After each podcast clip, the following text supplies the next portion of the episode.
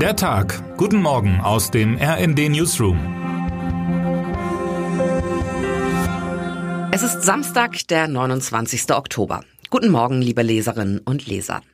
Haben Sie neuen Mut gefasst in diesem goldenen Oktober? Oder drückt die Situation inmitten der Epoche im Gegenwind auch Ihre Stimmung weiter nach unten? Die Rede an seine Landsleute, die Bundespräsident Frank-Walter Steinmeier gestern gehalten hat, hat beides zugleich geschafft. Sie vermittelt ein wenig Zuversicht und bereitet große Sorge. Es kommen härtere Jahre, raue Jahre auf uns zu, sagte Steinmeier in seiner gewohnten, wenig mitreißenden, aber ernsthaften Art. Mein Kollege Steven Geier findet, dass gemessen daran, dass es eine große Kunst ist, einerseits Blut, Schweiß und Tränen im Kampf gegen das Böse anzukündigen und zugleich Sorgen zu mildern, man den Versuch Steinmeiers durchaus als gelungen bezeichnen darf. Härtere Jahre, die haben die meisten in jüngster Vergangenheit bereits erlebt.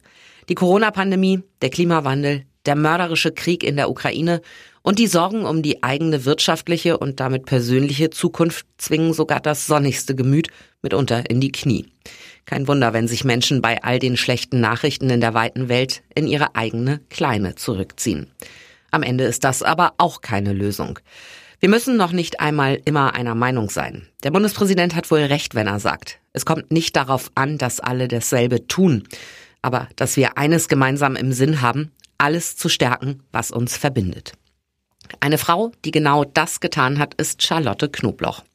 Die einstige Präsidentin des Zentralrats der Juden in Deutschland wird heute 90 Jahre alt.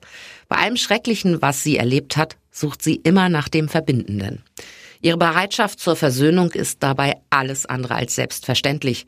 Sie selbst hat den Holocaust als Mädchen nur überlebt, weil eine Bäuerin in Franken sie als ihr uneheliches Kind ausgegeben hat. Unser Autor Patrick Guiton hat die große Dame des deutschen Judentums in München für ein Porträt besucht. Anders als viele ihrer jüdischen Leidensgenossinnen und Genossen ist Charlotte Knobloch nach dem Krieg in Deutschland geblieben. Sie hat sich die Entscheidung nicht leicht gemacht. 2006 aber, nach der Eröffnung des jüdischen Zentrums München, sagte sie, meine Koffer sind ausgepackt, ich bin da. Seine Koffer ausgepackt hat auch Christopher Cavoli im belgischen Mons als neuer NATO-Oberbefehlshaber. Seit 1945 hat kein US-General so viel internationale Verantwortung getragen wie er in diesen Zeiten des Krieges auf europäischem Boden.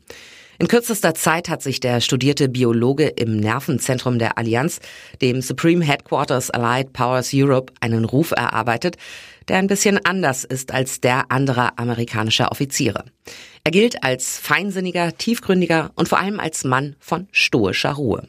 Starke Nerven braucht er auch, wenn er seine Aufgabe erfüllen will, als Vertreter der NATO dem Kriegsherrn Wladimir Putin die Stirn zu bieten und diesem so unaufgeregt wie unmissverständlich Grenzen aufzuzeigen, ohne es zu riskieren, den neuen Kalten Krieg in eine direkte militärische Konfrontation zwischen russischen und NATO-Truppen münden zu lassen. Mein Kollege Matthias Koch hat dem Wesen und der Strategie des Generals Cavoli nachgespürt. Termine des Tages. Ab Mitternacht finden heute die bundesweit ersten Warnstreiks der IG Metall in der Metall- und Elektroindustrie statt. Um 9 Uhr geht der CSU-Parteitag weiter. Erwartet wird heute eine Rede des CSU-Vorsitzenden Friedrich Merz. Bei der Fortsetzung des Juso-Bundeskongresses spricht heute Abend SPD-Generalsekretär Kevin Kühnert. Wer heute wichtig wird. Weltrekordversuch in der Schweiz. Zum 175-jährigen Bestehen der Schweizer Bahn soll der längste Zug der Welt mit 100 Wagen heute von Preda über Bergün fahren.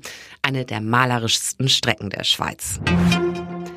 Und jetzt wünschen wir Ihnen einen guten Start in den Tag. Text Heike Mansen, am Mikro Dennis Braun und Anne Brauer. Mit rnd.de, der Webseite des Redaktionsnetzwerks Deutschland, halten wir Sie durchgehend auf dem neuesten Stand. Alle Artikel aus diesem Newsletter finden Sie immer auf rnd.de slash der Tag.